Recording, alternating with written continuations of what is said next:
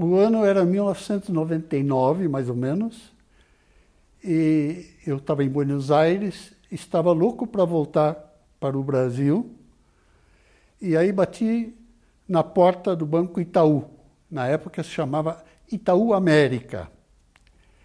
E aí falei com o Olavo Setúbal, na época, falei o que eu fazia, que era planejamento financeiro, e na época o Itaú estava muito interessado em estender o seu trabalho para o país inteiro em relação ao planejamento financeiro pessoal. Porque até aquela época, tudo era para a pessoa jurídica nos bancos daqui. A ideia de criar uma entidade começou quando eu já tinha saído do Banco Itaú e comecei a trabalhar como autônomo. E aos poucos comecei a ver a importância de criar uma entidade que fizesse esse trabalho em todo o nosso país. Aos poucos, as pessoas eh, a quem eu consultei, com quem conversei, eh, toparam a criar uma entidade e trabalhar nessa área de finanças pessoais.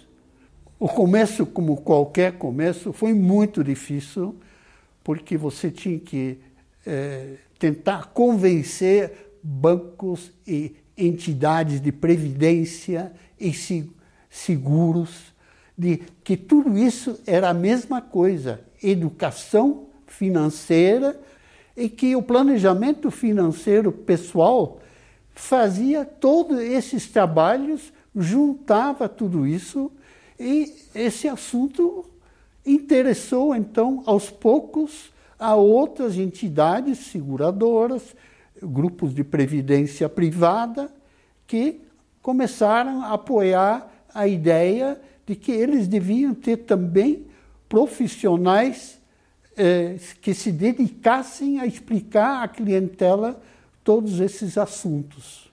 Conversando com algumas pessoas que tinham a mesma filosofia que a minha, eh, eles me perguntaram por que não podemos fundar uma entidade igual, que eu já tinha na cabeça, só que eu achava que ainda era prematuro, mas essas pessoas, numa reunião que eu fiz no Conselho Regional de Economia aqui em São Paulo, consultei essas pessoas, inclusive havia diretores de bancos junto que foram convidados especialmente por mim, e lá se colocou todo esse assunto em pauta.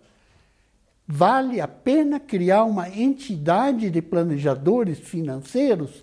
Essa era a grande pergunta. E a resposta que veio das 15 pessoas, mais ou menos, que estavam presentes, sim. Bom, aos poucos, a entidade aqui no Brasil, que era o IBCPF, atualmente o Planejar, foi crescendo.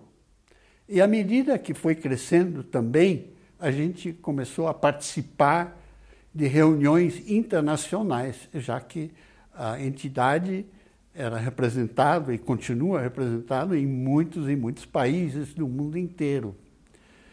Então, nós fomos convidados internacionalmente e fomos para a Alemanha, fomos para Singapura, fomos para Paris, eh, França, e aos poucos a gente sentia, toda a diretoria, não somente eu, que a gente fazia parte de um grupo de pessoas internacionais que com, todos com a mesma filosofia de vida em relação às finanças.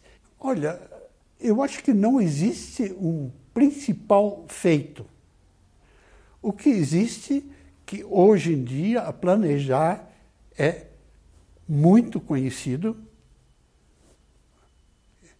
Nesses dias estou vendo publicidade da Planejar, e isso me honra muito, como fundador e criador, em parte, dessa entidade, porque eu vejo como muitas pessoas hoje cuidam muito melhor do seu dinheiro do que cuidavam antigamente.